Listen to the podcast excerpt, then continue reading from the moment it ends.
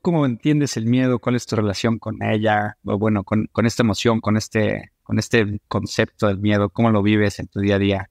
Cuéntanos un poco.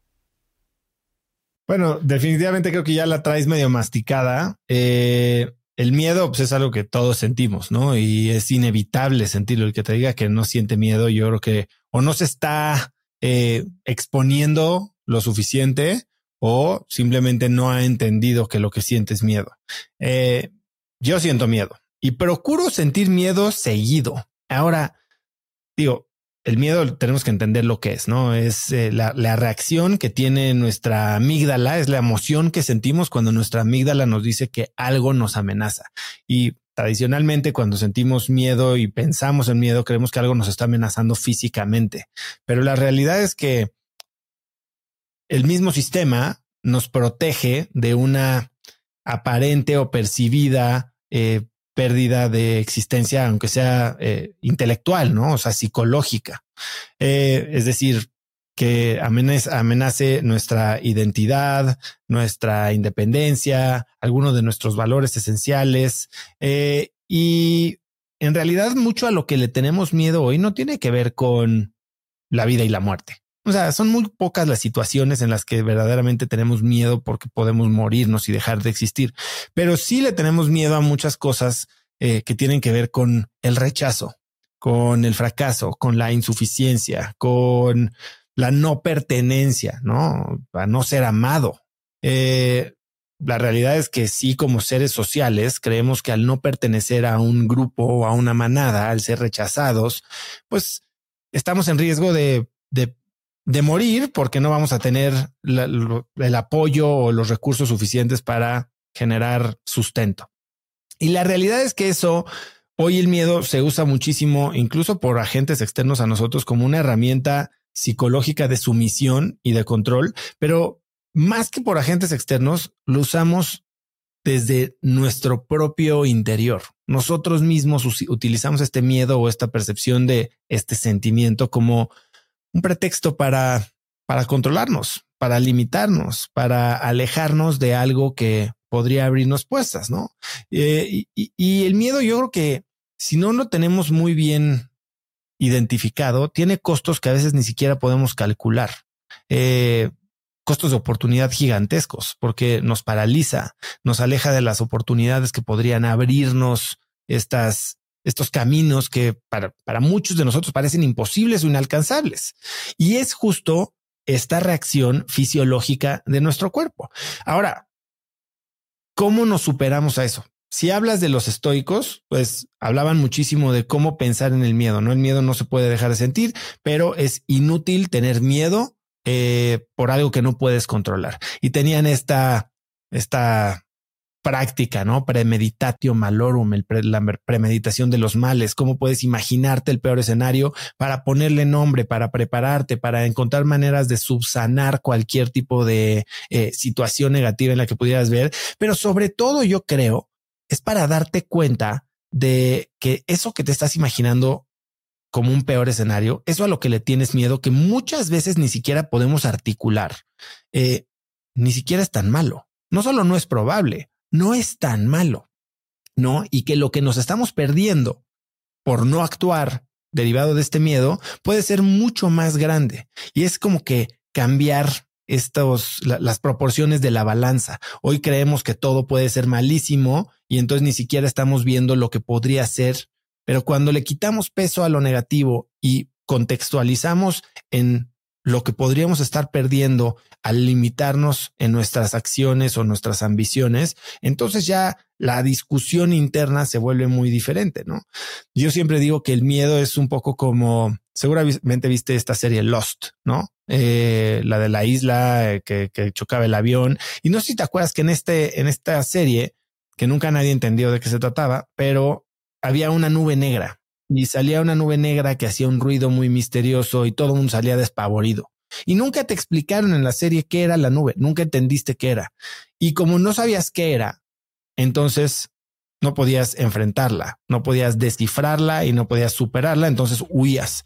Si te hubieran dicho que esa nube era eh, una bomba fétida o el escape de un camión o de un generador de luz entonces no hubiera habido razón alguna para la cual correr. Y eso nos pasa en todos los contextos de la vida. Tenemos miedo, pero no sabemos a qué. Y como no hacemos el trabajo de nombrarlo, de especificarlo, porque en cuanto lo nombras, deja de ser un desconocido, este problema gigantesco que sientes que es súper amenazador. Cuando lo disectas y lo separas en sus pequeñas eh, partes, puedes entonces hacer lo que hacemos todos los emprendedores, que es resolver, resolver este problema y atacarlo con una metodología y tal vez con una parte más chiquita en la que sea más fácil tener un poco de progreso. Y al ponerle nombre, entonces desmitificas esta, esta nube negra. Y es así como yo pienso en el miedo. Ahora, la reacción fisiológica del miedo es una incluso hasta benéfica. O sea, la generación de adrenalina, noradrenalina te da un enfoque. Digo, lo habla un poco también eh, Steven Kotler en su libro de, de The Rise of Superman, ¿no? Este enfoque que también se traduce como un poquito de flow, tiene mucho que ver con este estado de hiperalerta que, que sientes cuando estás ansioso, cuando estás con miedo, cuando estás preparado para hacer algo que te va a exigir, ¿no? Eh, hace poco corrí el maratón de Chicago y no había nada de qué tener miedo, pero hace mucho tiempo no me sentía o no sentía lo que sentí en el corral de salida, a ver, estaba yo en la cola, no iba a ganar el maratón, no, o sea, nada de eso, pero sentía una adrenalina y un empuje y un, y eso lo que me hizo fue, o sea, al grado que tuve que hasta mesurarme para no salir con toda esa energía y entonces echar a perder mi plan y quemarme. Podemos domar ese sentimiento de miedo y utilizarlo a nuestro favor si entendemos que nos está dando incluso hasta superpoderes, que es lo que dice Kotler en su libro. Ves a atletas hacer cosas literal sobrehumanas conectados con este sentimiento de, de ansiedad, tal vez de miedo, de superenfoque. Ahora, eso es una parte. La otra tiene que ver con qué es lo que te está diciendo el miedo. Y el miedo normalmente se presenta cuando estamos llegando a los límites de nuestra zona de confort, de nuestro círculo de competencia. Y cuando siento miedo, tienes que estar muy consciente de que tus decisiones están partiendo de esa, de esa sensación. Por ejemplo, hace poco estábamos hablando en la oficina de un proyecto que queremos hacer en 2024 y estábamos dudando si lo hacíamos, si no lo hacíamos. Y tuve que frenar la discusión y les dije, la verdad es que yo tengo miedo de hacer este proyecto. Por A, B, C, D, descifré todo lo que a lo que le tenía miedo. Y les dije, tal vez tengo razón de tener miedo de todo esto. Tal vez son razones válidas para no hacerlo, pero precisamente como siento miedo, tal vez eso es lo que me dice que lo deberíamos de hacer. Al final decidimos no hacerlo este año.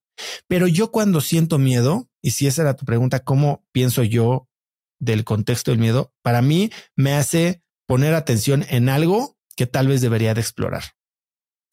Una relación, una persona, y a veces ni siquiera es este miedo de terror que te paraliza, es un sentimiento de, a ver, lo que te choca, te checa, ¿no? Eh, no me está gustando esto, déjame hacerle doble clic, déjame entender qué es lo que está sucediendo en mi pensar o en mi cuerpo que está generando esta reacción adversa.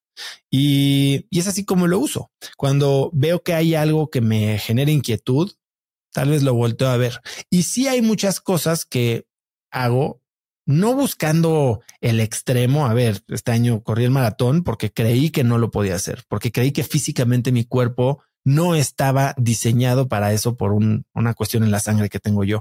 Después lo hice y entonces dije, bueno, entonces tal vez ahora sí puedo hacer otra cosa que nunca creí que iba a poder hacer, que era subir el Iztaccíhuatl.